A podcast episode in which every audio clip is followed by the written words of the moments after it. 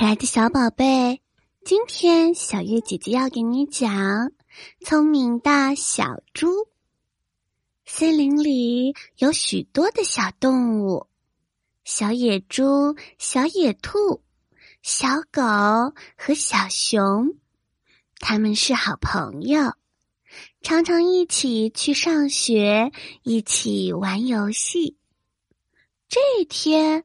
小狗拿出了一个新篮球，它骄傲的对大家说：“这个是我妈妈给我的生日礼物，我们大家一起玩吧。”看到了新篮球，小动物们可高兴啦！大家大声的说：“嗯，好呀！”他们分成了两小队。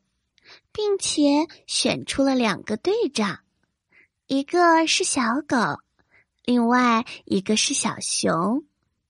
在队长的带领下，两队热火朝天的打起了篮球。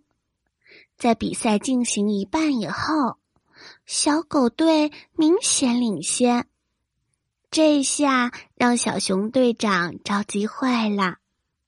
好不容易找到一个机会。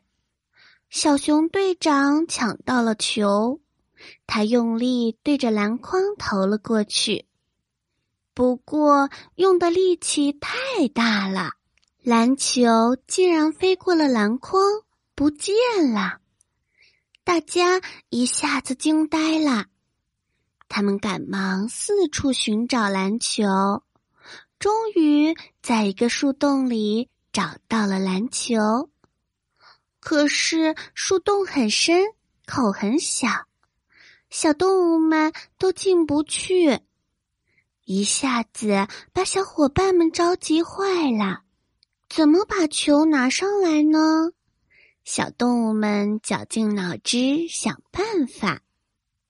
这时，小猪突然一拍脑袋，大声地说：“小伙伴们，我们在上学的时候。”老师给我们讲过一个故事，就是乌鸦喝水的故事。乌鸦为了使水升高，把小石子投入水瓶中。